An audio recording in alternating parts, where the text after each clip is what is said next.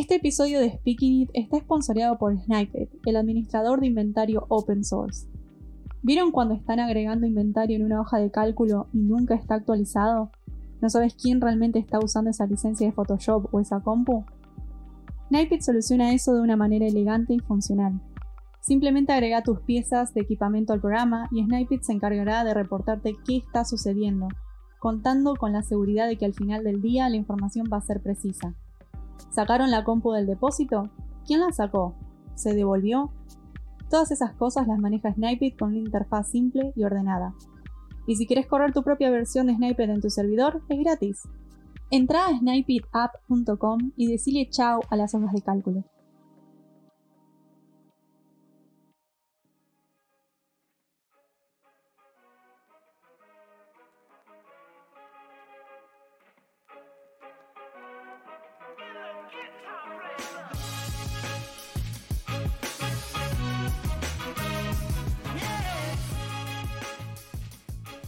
Bienvenidos al sexto episodio de Speaking It. Yo soy Jessie Danderfer y me acompaña Lucas Díaz. Y hoy vamos a seguir con un tema que habíamos empezado hace que un episodio, dos episodios. El episodio 5. Que el episodio 5, que era cómo empezar en tech. Ah, no, el 4. y, y lo dividimos en dos porque había un montón de cosas para abarcar y un montón de, de cosas para charlar, entonces decidimos partirlo en dos como para poder aprovechar un poquito más de nuestras experiencias y por ahí, ¿por qué no? Experiencias de otras personas también que hemos hablado al respecto y bueno, hemos hecho un poco de brainstorming, ¿no? Con todo ese tipo de temas. El episodio de hoy se va a enfocar más en lo que es desarrollo profesional, es decir, una vez que pasaron por la parte 1, digamos, de este episodio y se preguntaron si quieren empezar en tech, por qué, qué cosas les gusta, qué no y demás.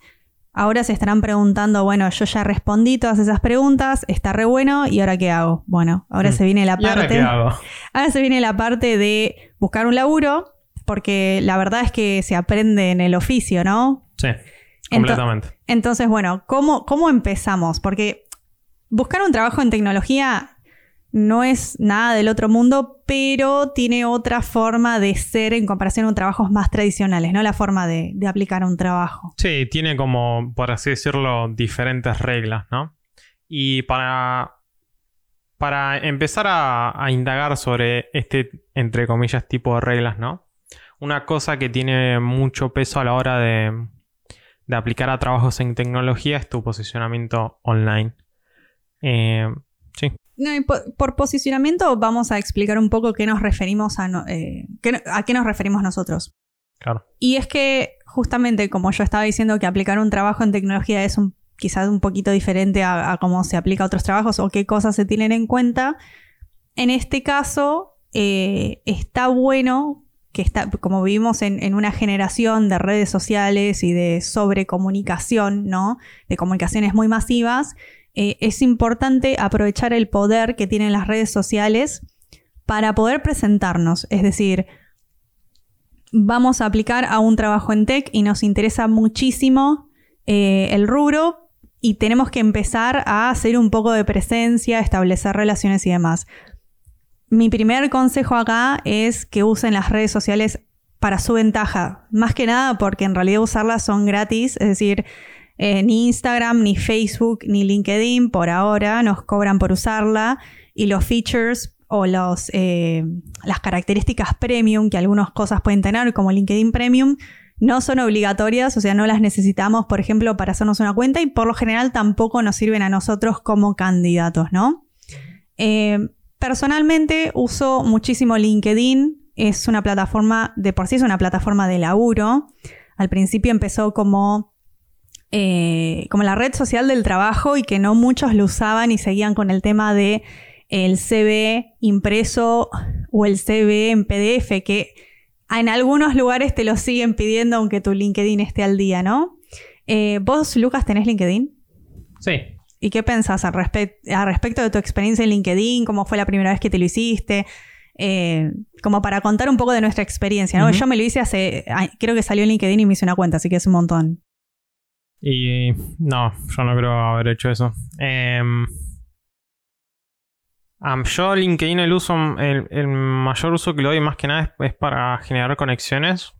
Eh, he tenido charlas de, propuestas por ahí, pero que no concretaron en nada. Em, pero mi, experiencia va, más por, el lado informal. Eh, mi primer laburo de conseguir lo conseguí por Twitter. Em, por seguir a personas y seguir a personas de personas. Em, y bueno, de ahí salieron conexiones y de ahí pude, pude conseguir mi primera entrevista de trabajo y, bueno, trabajar en tech, ¿no? Que de hecho vamos a hablar un poquito más sobre Twitter también porque es una excelente herramienta si se usa como corresponde. Sí, tanto para fines profesionales como de ocio. Sí, bueno, es una herramienta de ocio de por sí, ¿no? Es medio raro hacer ocio en LinkedIn, eso sí. Hay gente que lo hace igual, ¿eh? ¿eh? Mi primer consejo igual es háganse una cuenta de LinkedIn. Puede que sea un embole, puede que al principio sea un poco complicado de usar, porque de hecho hasta te permite crear un perfil en otro idioma. Por ejemplo, si te interesa trabajar localmente pero también internacionalmente, ¿no? Bueno, puede que tenga como una especie de proceso de aprendizaje o una curva de aprendizaje, pero es importante hoy por hoy, sobre todo si recién empezamos y queremos aplicar a una empresa, por ejemplo, es muy importante que tengamos nuestra cuenta ahí para poder demostrar eh, por escrito, ¿no? Eh, qué cursos hicimos, eh, a dónde fuimos en caso que haya sido a la facu, si fuiste a la facu, si no, qué cursos hiciste, porque mucha gente es autodidacta, entonces, bueno, así, así hayas hecho el curso más que vos pienses que es el más insignificante, hay que poner todo, porque de ahí, o sea, uno aprende, para mí todo vale, personalmente creo que todo vale. No, sí, obvio. mi, justamente que, hablaste del tema de, autodidacta, que es, es, un buen punto para, hacer una, un parate, ¿no? Mi perfil de link, yo soy, como vimos en el primer episodio, yo soy autodidacta, ¿no? Yo aprendí a programar por mi cuenta. Em, y mi LinkedIn tiene más cosas de cursos y de skills que aprendí por mi cuenta que ponerle un curso, eh, la, secundaria o lo que hice en la secundaria, ¿no? Pues no, no fui a facultad yo. Eh, que, a eso creo que podemos hacer una, parte, un, punto o dos, es, de que no, no dejen skills afuera. Aunque, aunque parezca que no, están relacionadas o que son como una adicional al puesto, eh, skills y cursos y que eso esté completo, eh, siempre suma. Eso. Es que la verdad, a ver, creo que mm, hasta que decidimos realmente qué es lo que queremos hacer, es muy probable que hayamos explorado otras opciones o tengamos muchos hobbies o no. Yo soy una persona que tiene un montón de hobbies y he hecho muchas cosas. Y he aprendido un montón de herramientas valiosas que de alguna forma u otra, hoy por hoy, las puedo aplicar a mi trabajo. Por ejemplo, em, yo durante muchos años estudié danzas y me recibí de profesora y tuve que enseñarle a un grupo de, nenas muy, muy pequeñas durante un tiempo, durante, un periodo de, de mi, bueno, como recién te recibiste como para practicar, ¿no? Practicante. Y eh, todo, o sea, la pedagogía que yo aprendí, el tema de, bueno, liderazgo, aunque eran chicas muy chiquitas, ¿no? Como que uno aprende ciertos skills que después, aunque parezca mentira, los puede aplicar en otro trabajo, ¿no? Entonces, eh, como dice Lucas, está bueno que no dejen habilidades o eh, herramientas que uno sepa fuera porque todo vale, o sea, si se cruzan con la persona correcta que sepa mirar y sepa darle valor a las habilidades blandas tanto como a las habilidades duras, está bueno que, uno pueda poner todo lo que, lo que sabe. Sí, yo me acuerdo haber leído en Twitter de, creo que era una programadora que había sido psicóloga y, o sea, estaba, estaba en psicología y después hizo la transición a programación, ¿no? Y de que creo que en su perfil no había puesto que había hecho psicología. Y cuando lo contó a, las personas de recursos humanos, les pareció súper valioso por las cosas que podía traer a la mesa. Eh, perdón, eh, programación no, diseño. Eh, psicología de diseño, ¿no? todas las cosas que se podían aplicar desde psicología al diseño y que, y que esas habilidades se transferían, ¿no? Así que sí, por ese lado no, no dejen cosas afuera. Es como que traemos una mochila con todas nuestras habilidades y la vamos llenando de cosas y la vamos moviendo a medida que, cambiamos de laburo. Así que para repasar, paso número uno, háganse una cuenta de LinkedIn, sean muy prolijos, pongan todo, investiguen, porque muchas veces hasta se pueden poner, no sé, hashtags en el, creo que en el título, eh, donde uno pone su nombre, o inclusive he visto mucha gente que aprovecha el, lugar donde uno pone, por ejemplo, su nombre y qué hace, y en vez de qué hace, como es un, un, eh, un, lugar libre para poner lo que uno quiera, mucha gente, por ejemplo, pone, no sé, diseñador UX. Eh, abierto a oportunidades o buscando laburo, como que es un pasito más para que, por ejemplo, el de recursos humanos o el recruiter o quien esté buscando talento, en vez de tener que entrar en tu perfil para ver si estás trabajando, ya lo puede ver en, un resultado de búsqueda, ¿no? Son como pequeñas eh, herramientas que uno a medida que usa esta, esta red social va aprendiendo, pero es muy importante sí o sí tener esa red social.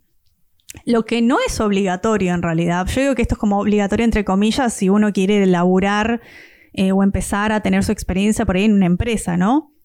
Pero no es una obligación tener Twitter, por ejemplo, o tener Instagram. Lo que sucede es que lo que es la industria de la tecnología, eh, tanto desarrollo como diseño, que tienen como sus micros comunidades en distintas redes sociales, eh, uno empieza a entablar relaciones o empieza a seguir gente o empieza también a, poder tener sus opiniones.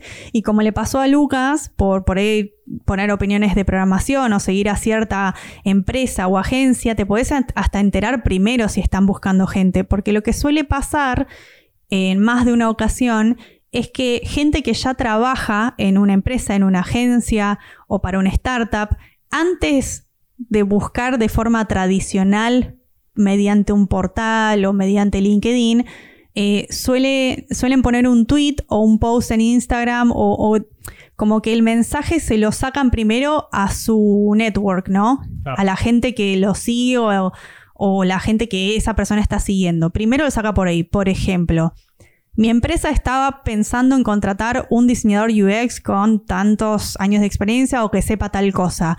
Si alguien sabe, arróbelo en este hilo o me manda un mensaje directo.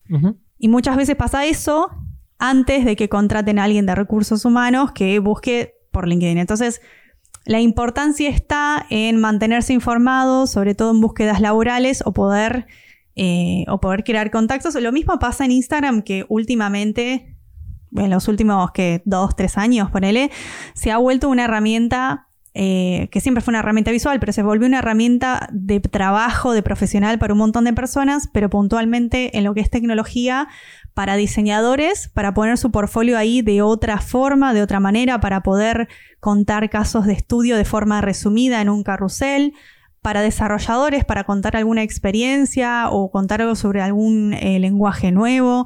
Em, usar los vivos que tiene Instagram para hacer entrevistas. Bueno, en fin, hay un montón de herramientas que lo que hacen es ofrecerte a vos como profesional visibilidad y validación social.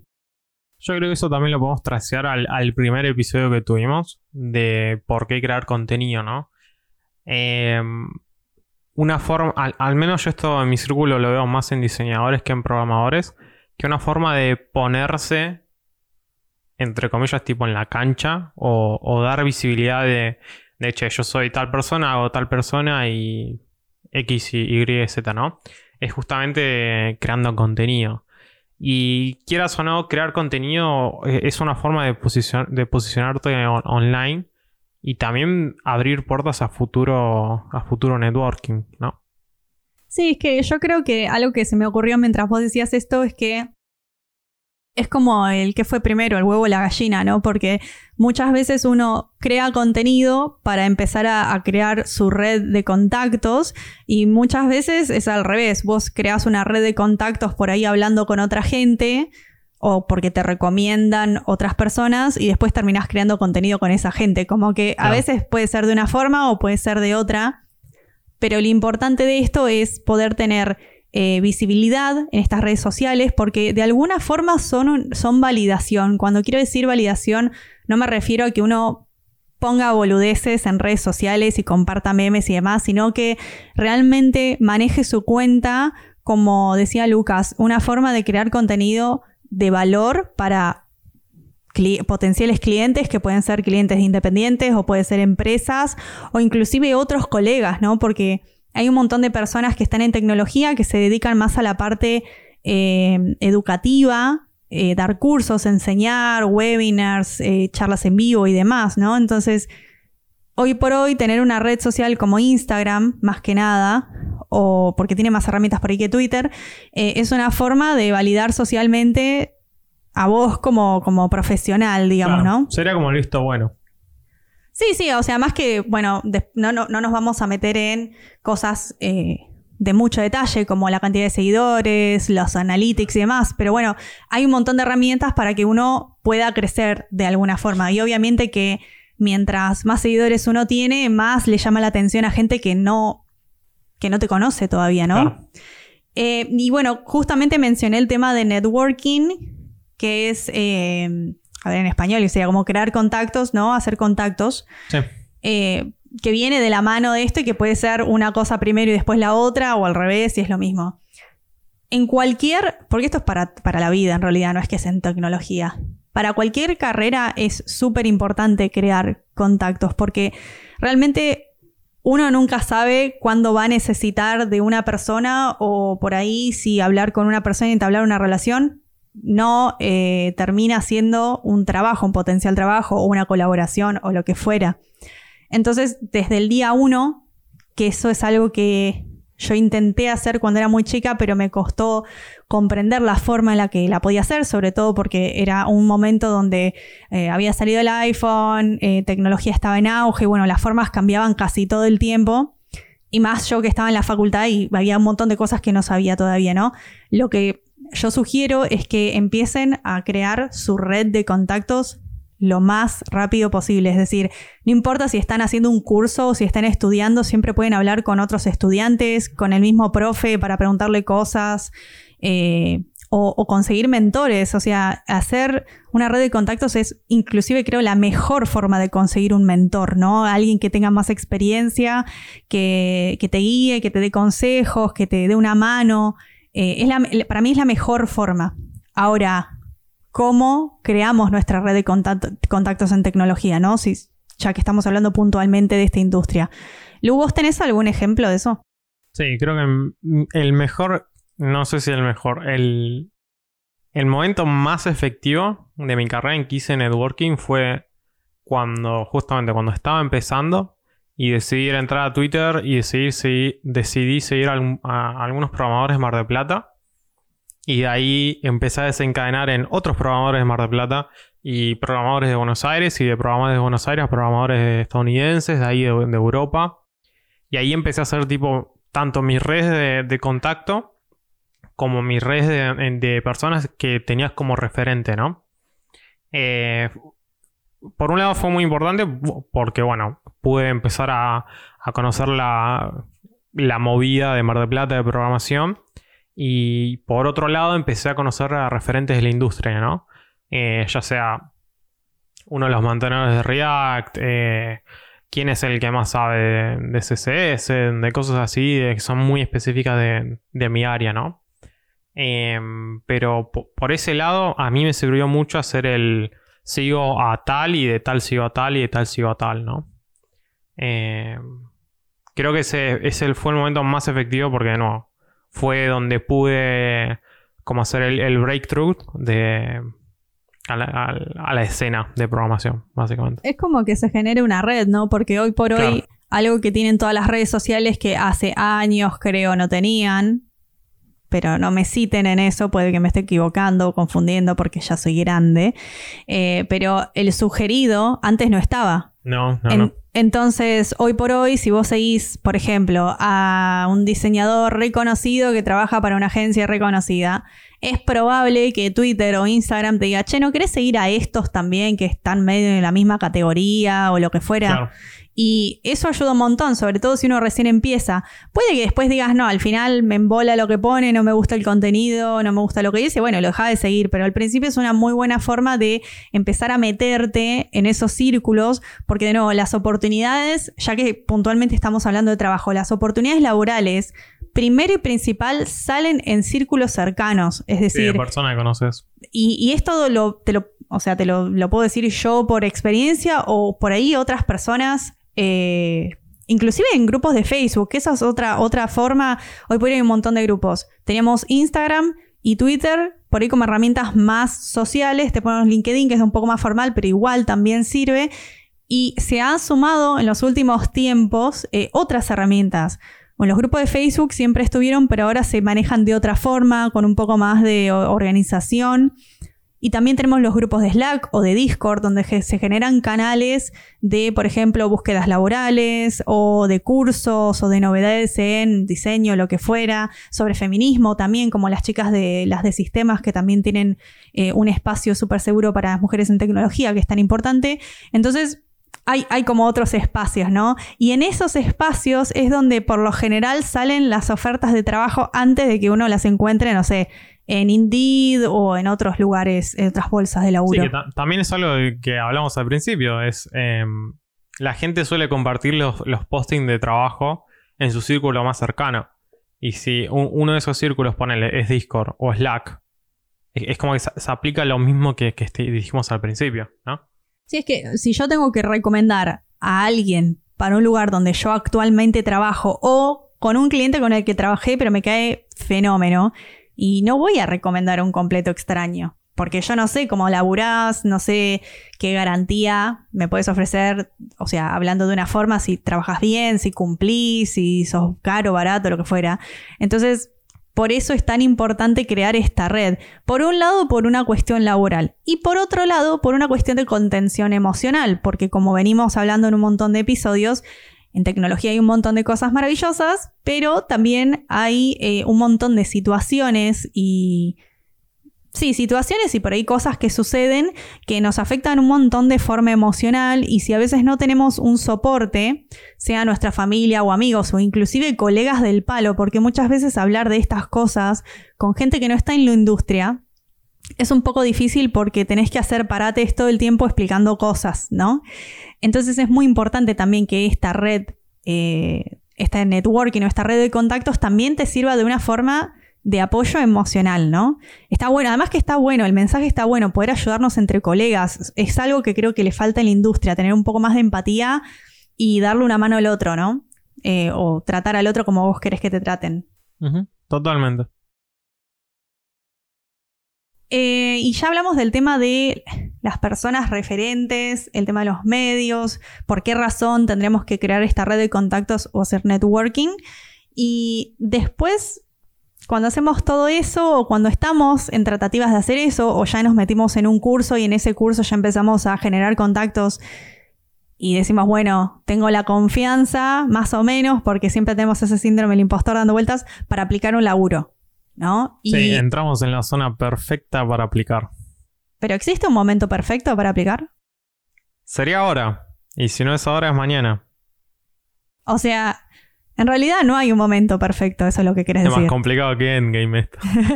o sea, no, no, no es que hay un momento, no es que tenés que tener ciertos cursitos metidos, o sea, es muy relativo porque es tan relativa la persona que te puede tocar del otro lado para entrevistarte como el trabajo en sí.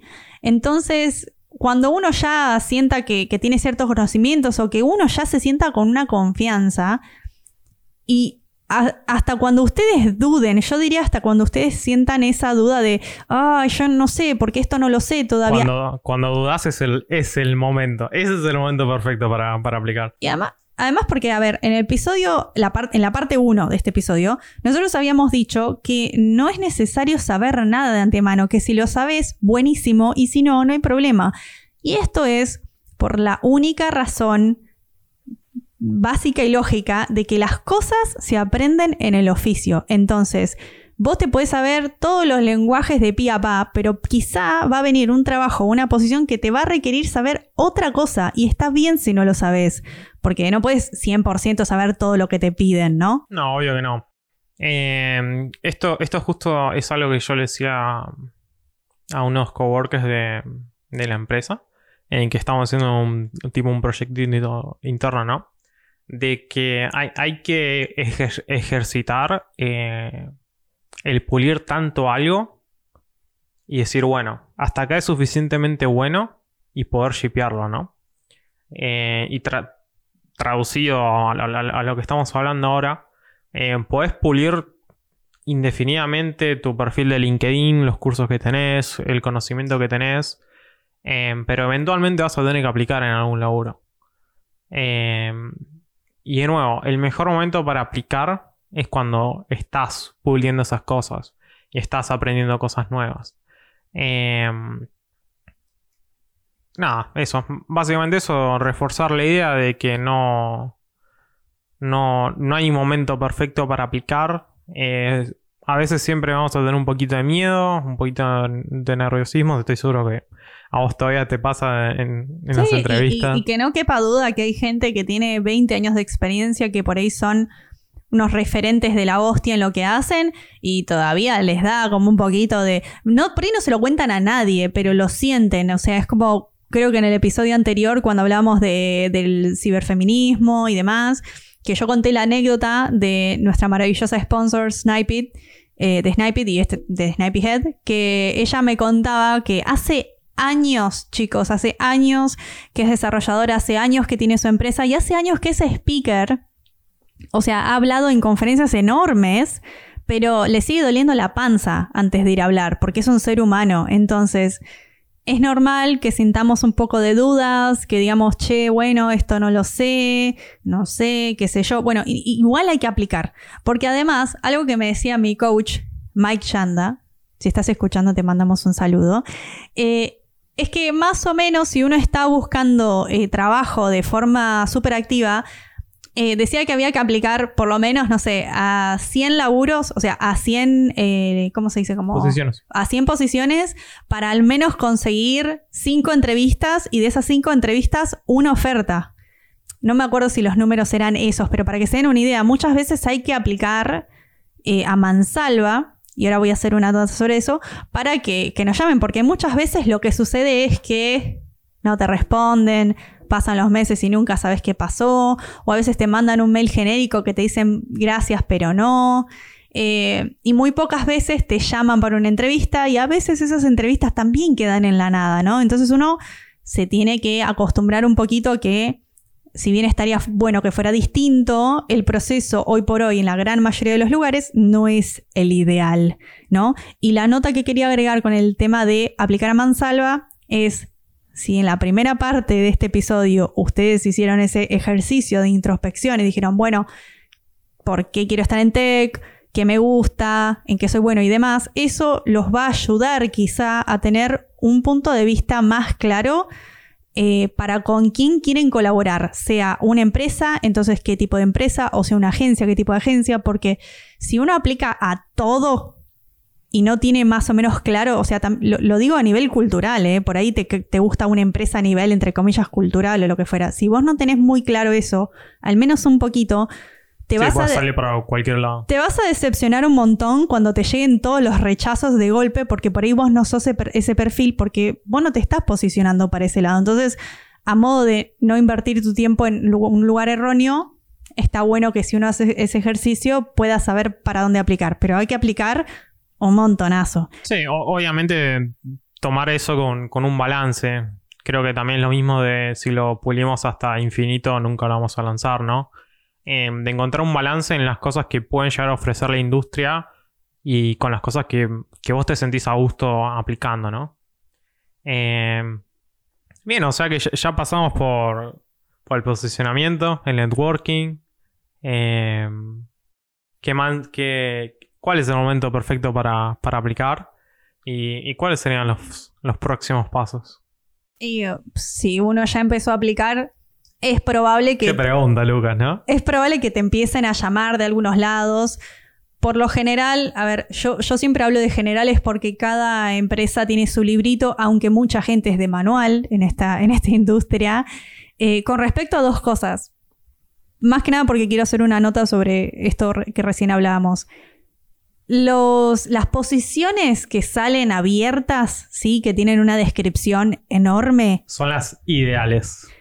Y por lo general están escritos por gente sin conocimiento técnico, en su mayoría. ¿Qué quiere decir esto? Que a esa persona, que por lo general quizá está en recursos humanos o, se dedica más a la parte pedagógica y psicológica de entrevistar a un candidato y no tiene por qué tener conocimiento técnico, ¿sí? Es probable que le llegue un, eh, un, draft, un borrador de lo que idealmente les gustaría conseguir y uno a veces, o sea, esa persona la tiene que medio acomodar enseguida porque la gente la quiere conseguir ayer y eso sale así medio con fritas. Entonces puede que vean que pidan muchas cosas o pidan un diseñador unicornio que, que codee y que diseñe o por ahí 7000 lenguajes. Sí, cosas que realmente en el día a día no, no, no llegan a tener mucho sentido porque hemos visto posiciones que, que son las famosas full stack de que te que hagas todo esto y todo el otro y por el sueldo de, no sé, un semi-senior, ponerle, ¿no? Que, la verdad no, no, no, no, aplica. No, no, no, no aplica en, la realidad, ¿no? Como que no tiene mucho sentido. De hecho, a mí me han llegado eh, sí, si van a mi LinkedIn y si me buscan y si me agregan, los voy a agregar si me mandan un mensajito. Chivo. Eh, tengo, o sea, es muy claro que yo soy diseñadora. Al margen de que no sepas ponerle de qué o no te haya llegado, dice soy diseñadora. Me han llegado ofertas de desarrollo, entonces es un copia-pega muchas veces y ni siquiera leen lo que manden a lo que le mandan.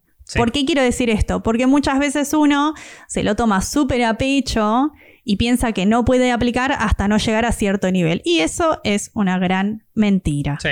Em, si, si, tenemos que encarar, mm, o sea, si tenemos, que hacer un análisis de, che, este posting es para mí o no es para mí, eh, yo lo encararía más por el lado de porcentajes y no tanto de si chequeo esto, chequeo este lenguaje, chequeo otra cosa, ¿no?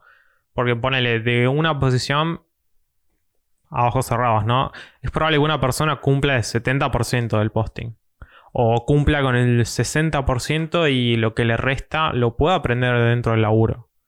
Em, realmente no es mandatorio estar en la industria tiempo y tiempo, y creo que vos más que yo, obviamente, ¿no?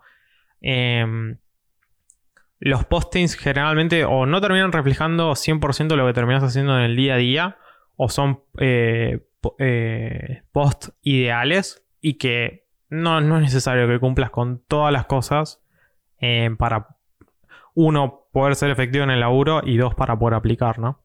No, además que lo que suele pasar un montón es que por ahí te piden más, inclusive. Es decir, no sé, por ahí, a ver, experiencia personal, ¿no? Momento de historia. Eh, me han contratado para hacer UX UI y resulta que también necesitaban hacer branding. Entonces, a veces, y yo lo hablo por ahí más desde el lado del cliente independiente, porque el cliente no tiene por qué saber estas cosas, pero muchas veces piensa que, bueno, como es diseñador ya fue, que me haga todo. Entonces, eh, creo que justamente una herramienta que lamentablemente aprendí muchísimo más adelante en mi carrera es el poder de preguntar.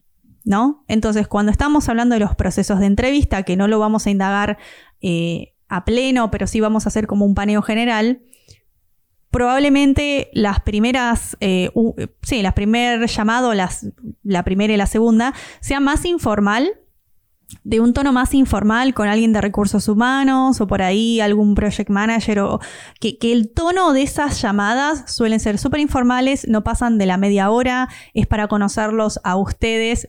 En realidad no se puede conocer a nadie en media hora, pero en realidad es como para ver, bueno, eh, cómo hablan, cómo se desenvuelven, cuando tienen que hablar sobre ustedes, cómo lo hacen, ¿no? Es, más de ese tono informal. Y después por ahí, dependiendo de donde apliquen, eh, si por ejemplo van desde el lado independiente, eh, el tono es otro y la cantidad de llamadas es, es, distinta, si no es la misma.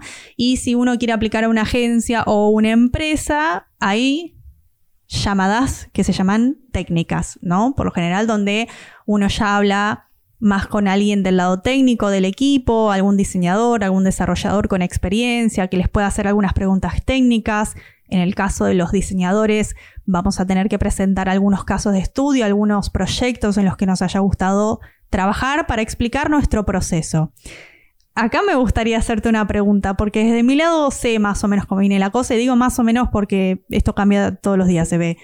En nuestro caso, en algo técnico, nosotros presentamos un proyecto, abrimos un PDF, nuestro portfolio, vamos contando cómo fue, qué diseñamos, qué bocetamos. En el caso de un desarrollador, ¿Cómo son esas llamadas brevemente y qué consejos podés tirar para quienes estén pensando en aplicar para una posición de desarrollo?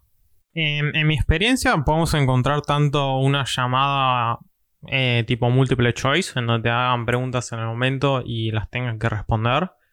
Eh, suena así de nerve breaking, me sale nerve breaking, ¿cómo sería en castellano? Sí, como que te hacen poner eh, nervioso, digamos, ¿no? Claro, sí, es, on the spot. te pueden hacer preguntas de lenguaje que, vos elijas o, o, un problema así resuelto en el aire, ¿no? Eh, puede ir tanto por ese lado como del lado de un challenge. Eh, en empresas, ah, esto, esto no es experiencia personal, ¿no? Pero en empresas grandes tipo Amazon, Google y cosas así, ¿no? Eh, la entrevista técnica a veces es por teléfono. O sea, te hacen resolver un challenge en el momento por teléfono. Y que eso creo que es una experiencia completamente aparte, ¿no? Y son estos procesos, ojo, que no, es lo mismo aplicar a una agencia de Buenos Aires, a una empresa, a una startup que está en Capital Federal o en Córdoba, lo que fuera, por hablar localmente, a decir, bueno, yo voy a aplicar a Facebook porque ahí lo que yo les voy a decir es que se armen de paciencia porque estos procesos son innecesariamente muy largos. Estamos hablando de siete entrevistas y que en esas entrevistas hay challenges, hay, eh, ¿cómo se? Bueno, eh, hay ejercicios que se hacen en una pizarra, en fin, eh, eso, es otra cosa, ¿sí? pero e, estamos, es, un monstruo aparte. Pero esto es como más, bueno, es mi primer trabajo. Claro. Em, bueno, y para redondear, em, puede ser la telefónica o el challenge que te llevas a tu casa, ¿no? Em, eso en, lo que es que te puede ya preguntar el empleador, ¿no? Y lo que vos podés presentar de tu lado, o sea, los diseñadores pueden presentar o, páginas o sitios o, snapshots de, lo que les haya más gustado laburar. Em, en el caso de, programación, eso yo lo veo más em, tipo en tu perfil de GitHub o proyectos que hayas realizado que puedas mostrar código, ¿no? Sí, yo te iba a preguntar, ¿suelen preguntarte si alguna de las cosas en las que has trabajado está online hoy por hoy para, por ejemplo, si es un sitio que yo lo puedo ir a ver? La verdad, no me han preguntado directamente eso. Eh, estoy seguro que seguramente. Uh, no te puedo Lucas está seguro que seguramente ah, pasa algo, con seguridad. fue un día largo hoy. Em, de que lo han visto. Pero es más un cheque que andas haciendo personalmente. Eh, tenés algún proyecto que quieras mostrar que hayas laborado en tu tiempo libre o algún, algún pedazo de código que, puedas mostrar, ¿no? Eh, de que si está en vivo o no, eso a mí no me lo han preguntado, estoy 100% seguro que lo hacen. Em, pero nada, eso. Va, más por el lado de, de, qué, de qué puedes mostrar eh, que hayas hecho. En el caso de diseño, yo quiero agregar que es muy relativo. No es lo mismo aplicar a una empresa de tecnología o software factory o startup tecnológico que aplicar a una agencia. Las agencias se manejan de otra forma y justamente buscan otras cosas en las personas que vayan a laburar ahí, ¿no? No me voy a poner a indagar específicamente qué, solamente que es distinto. Y sobre qué mostrar si uno es diseñador y es su primer laburo, el consejo que puedo darles es que intenten hablar sobre su proceso. No importa si el proceso les parece desprolijo, si el proceso cambió de un proyecto a otro, sino que eh, hablen de cómo llegaron de A a B y si pueden mostrar ejemplos de cómo fue eso, mejor, sobre todo porque recién están empezando. Cuando avancen en su carrera, el cómo hacen las cosas ya no importa tanto, sino que importan otras cosas eh, que vienen con la experiencia y los ah, años. Sí. Eso, eso aplica también en, programación. Es que quería hacer un paro acá porque no quiero que, se pase, ¿no? Em, de que se valora mucho en las personas que recién están empezando de si pudieron completar em, un proyecto iniciado personalmente, eh, inspirado en otras cosas que hayan visto en internet, o eh, un, bootcamp, un eh, tutoriales o cosas así, ¿no? Em, de nuevo, del lado de programación se valora muchísimo si estás empezando el hecho de que te hayas sentado, hayas terminado un proyecto, hayas terminado un tutorial, que puedas hablar al respecto, que puedas decir, che, esto me costó mucho por esto y por esto. Eh, para compensar eso estoy... Para compensar no, para seguir aprendiendo estoy mejorando esto que me costó y así, ¿no?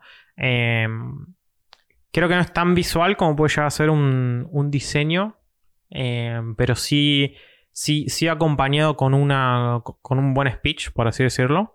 Eh, otorga muchísimo valor y, da, buena presencia, si es la palabra. Ante... Igual, mira, puede que por una cuestión por ahí más obvia nosotros seamos más visuales en muchos sentidos, pero creo que también es importante mencionar esas cosas, ¿no? De que por ahí estás haciendo un curso.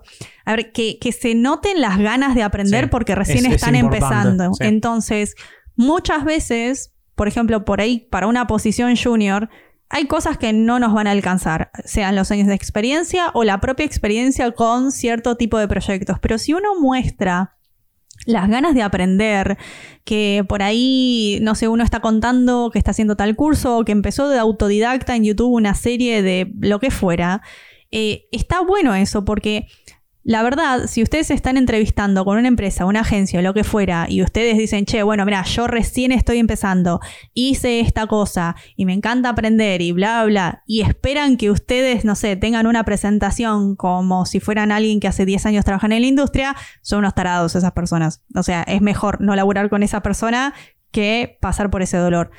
Porque si se cruzan con la persona correcta, entonces les van, a, eso es lo importante, les van a dar la oportunidad. Le van a valorar el hecho de que tienen esa iniciativa y que esa iniciativa se puede trasladar al trabajo y que si tuviste la iniciativa en tu tiempo libre de aprender un lenguaje, por ejemplo, ¿no? En el, en el día a día vas a tener ese, esa misma iniciativa como para poder resolver problemas dentro, dentro del, de la empresa, ¿no? Y bueno, igual el tiempo libre es medio relativo, porque si no es bueno, sí, es. Acuérdense, chicos. Es el tiempo libre. No hay que trabajar en el tiempo libre de ocio. Eh, me dio que me hiciste olvidar lo que iba a decir. Ah, eh, cuando, el poder de Lucas.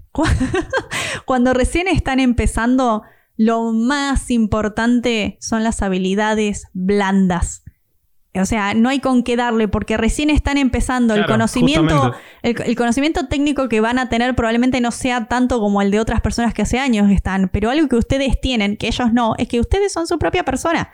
O sea, son ustedes y tienen sus otras habilidades que por ahí traen de otros lugares, de otros hobbies, de otros laburos.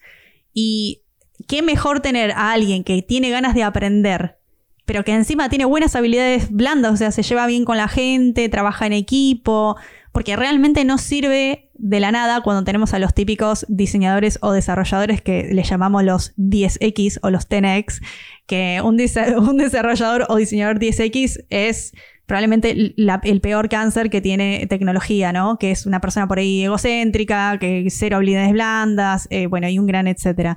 Si podemos ser lo contrario de eso, cuando recién empezamos van por buen camino, diría yo. Que es, eso es súper, súper importante. Y después, eh, otra cosita más para mencionar, eh, antes que me olvide, cuando estén en proceso de entrevista, aplíquenlo siempre. No importa si tienen un montón de años de experiencia, aplíquenlo. Pregunten cosas. Muchas veces pasa que leemos una, eh, una, una posición abierta, perdón, estoy pensando en inglés, una posición abierta, un job listing, lo que fuera, y no nos queda muy claro bien qué, qué, pretenden de la persona contratar. Porque no está muy claro. A veces no lo ponen, a veces te ponen tres beneficios, a veces no, y decís, bueno, pero ¿qué buscan? Pregunten. O sea, e, es para evitar el pasar una hora en entrevista y que al final es, ah, bueno, puedes venir a la oficina de Buenos Aires. Eh, no, soy de Mar de Plata. Ay, ¿cómo que soy de Mar Plata? Sí, que dicho sea esto, o sea. Esa fue una de mis experiencias. Eh, bueno, las mías, si tengo 50 de esas anécdotas. De hecho, hice, como anécdota personal, hice una, ¿cómo se llama? Como una especie de poll en Twitter, como una votación. Sí, una encuesta. Y pregunté, tipo, ¿cuántas veces les pasa, no siendo de Capital Federal, que les den, les ofrezcan laburos en Capital Federal pensando que ustedes viven ahí? Y un montón de gente me contestó eso. Eh, es importante, como dice Lucas, preguntar esas cosas porque eh, si no uno gasta el tiempo, en vez de invertirlo bien, lo gasta, o sea, lo, lo pierde. Muestra interés de las dos partes, o sea, generalmente capaz una entrevista puede ser tan más del, em, eh, del, que te está hablando y no tanto vos, pero la idea es que sea algo balanceado, ¿no? De que ellos te puedan hacer preguntas y vos también puedas sacarte tu duda de la empresa, de la cultura, de los procesos, etc. Justamente insisto con esto porque no hay buenos entrevistadores. No hay gente que realmente quiera invertir bien su tiempo conociendo personas y entrevistándolas para saber si vale la pena tener otra llamada con esa persona o no. Es como que la primera llamada, hoy por hoy tenés que ser alguien que socialmente no puede hacer nada, tipo que le recuesta hablar con personas o llevarse, porque casi todos la pasan, pero el problema es que, como no se nos hacen preguntas inteligentes, ¿no? O buenas preguntas para saber, che, yo encajo acá o no, eh, creo que si no depende de ellos, que dependa de nosotros. Nosotros hagamos esas preguntas de las cosas que nos importan, sea la cultura de laburo, la diversidad, eh, con qué equipo vos terminarías trabajando, qué tipo de beneficios hay, cualquier cosa que ustedes tengan dudas, pregunten mucho y pregunten antes porque si no después se van a arrepentir de todo el tiempo que perdieron en esas entrevistas. Y con esto pasamos a lo que es eh, en inglés que se dice career path o eh, la carrera, o sea, creo que la, carrera. en sí, ¿no? Eh, y bueno, Lu, ¿vos qué querías comentar sobre, sobre esto? Em, me parece importante tener una definición de carrera o cuáles son los pasos siguientes en tu carrera dentro de la empresa para no tener una sensación de, que estás estancado, que no. que no estás progresando, que no. Este, no. Ay, no me sale. Bueno, sí, e, esa sensación de, estar estancado, ¿no? Que, de nuevo, al tener, eh, al tener esa información, eh, es como que sabes hacia dónde apuntar, ¿no? Y hacia dónde apuntar después de eso. Eh, me parece valioso si eso preguntarlo en la entrevista o una vez ya adentro. Eh, para no, para tener las cosas claras y, tener expectativas tanto propias, eh, poder cumplirlas y tener expectativas en cuanto al empleador, ¿no? Es como que si estamos aplicando para una empresa tradicional, por así decirlo, ¿no? Y tenés un career path y, ves que o no te están brindando las herramientas necesarias para que vos puedas seguir creciendo en la empresa o, ves que no, que bueno, que las cosas no, están moviendo en el camino que vos querés, ¿no? Eh, tener eh, eh, esa, tenerlo en mente, ¿no? Tener esa visibilidad hacia dónde quieres ir en tu carrera. Creo que con respecto a eso que estás diciendo, algo también que es muy valioso comprender más que nada para los que nos estén escuchando que recién se meten a esto, ¿no? Porque bueno, justamente como dice el título, cómo empezamos en tech. Es que a veces, aunque nos vaya bien en la entrevista, aunque estemos contentos en ese momento y por ahí los primeros meses estemos reentusiasmados, a veces las cosas cambian. Eh, no nos olvidemos que somos seres humanos y que cometemos errores y que nuestras prioridades y nuestras, nuestros intereses a veces cambian. Es decir, por ahí uno entró a una empresa y en seis meses te pusiste a estudiar otro lenguaje o en vez de hacer UX te das cuenta que querías hacer diseño visual. Y eso está bien, sobre todo porque uno recién empieza y está explorando. Y no está mal pensar, bueno, por ahí acá no me pueden brindar, como vos decías, esas herramientas para crecer o por ahí culturalmente me doy cuenta que no encajo está bien pensar, quizá mi lugar está en otro lado, e irse o buscar otra oportunidad o lo que fuera. Y lo digo porque mucha gente, quizá, y más que nada por personas con las que he hablado, por ahí sienten mucha culpa. Hay mucha culpa en esta industria, ¿no? Eh, no sé si es un síndrome esto de sentir culpa, eh, de decir, bueno, pero me costó tanto eh, el proceso de entrevista o por ahí hice un challenge, que en diseño a veces es más normal que no que te lo pidan. Yo, disclaimer, no estoy de acuerdo con eso, pero eso es para otro día. Em, y bueno, el tema es que se desarrolla un nivel de culpa muy grande y también un nivel de miedo muy grande. Puedes decir, che, yo voy a conseguir otro trabajo. Entonces, me gustaría poder brindarles un, un poquito de mi confianza, que, me, que, tardé un montón en aprenderlo, aunque no quieren creerlo, eh, de que está bien si uno crece o sus intereses cambian o te das cuenta que ese no es tu lugar, está excelente buscar un lugar mejor. Eh, porque además, inclusive yo creo que hasta tu empleador o tu equipo te lo va a agradecer, porque si es un bajón trabajar con vos porque no te sentís cómodo, porque tus intereses cambiaron, y es como, es como, como se dice en inglés, un win-win, es como una ganancia de los dos lados, ¿no? Y quería nada, como dejarlos con ese mensaje de que eh, está bueno estar aprendiendo constantemente, que no somos perfectos, que nos equivocamos y que cuando nos equivocamos es el momento ideal para aprender de eso. está buenísimo. Hay que, hay que equivocarnos más más seguido y, mucho más en cantidad, me parece. Y tecnología es una industria donde claramente eso pasa todo el tiempo y donde el que lo sabe aprovechar y el que sabe aprender de eso es donde más lejos llega, me parece a mí. Bueno, ¿hay algo más que queramos agregar antes de hacer nuestro famoso resumen de qué es lo que hablamos hoy? Yo creo que podemos decir el spoiler para el próximo episodio. ¿Y cuál es? Oh, ¿no, te llegó el memo? No. no. te llegó el ticket de Shira? no me llegó el fax. ah, no te llegó el fax, bueno. Em, el próximo episodio va a ser eh, específicamente dedicado a entrevistas. Así que bueno, si escucharon el episodio anterior, o sea, el de la parte 1 y este, y dicen, che, bueno, está buenísimo, pero yo me quiero preparar mejor. Vamos a poder compartirles nuestras lindas barra horribles, creo que más horribles que linda experiencia, pero lo importante es ver qué se aprendió de eso y qué modificamos nosotros para, para mejorar, ¿no? entre por ahí algún que otro tip, por ahí de gente hasta que pueden conocer, por ahí gente conocida que dicen, ah, yo lo sigo en Instagram, o sea, no vamos a ser nosotros nada más, por ahí podemos recolectar, ¿no? Experiencias o tips de otras personas también con experiencias similares. Como, como closing, uff, es inglés. Como pensamiento para cerrar, pues lo tuve que traducir porque no me salía en inglés. A mí me rechazaron de GitHub una vez. Tipo, apliqué, mandé todo con todo el coraje y me llegó un no. Bueno, pero a mí me pasó también en... Mira, fueron tantas empresas. Para, para el episodio Fueron tantas que yo, la verdad, tengo que tener una hora para decir todo. Bien. Así que nada, em, si saben de alguien que recién está por empezar o que está en tratativas de empezar en, tecnología, eh, este episodio que creo que va a ayudar muchísimo o a despejar dudas o generar nuevas dudas y, que vengan a preguntarnos, ¿no? Eh, y creo que más que nada el que va a ayudar bastante va a ser el que viene, que va a ser especialmente dedicado a las entrevistas en tecnología.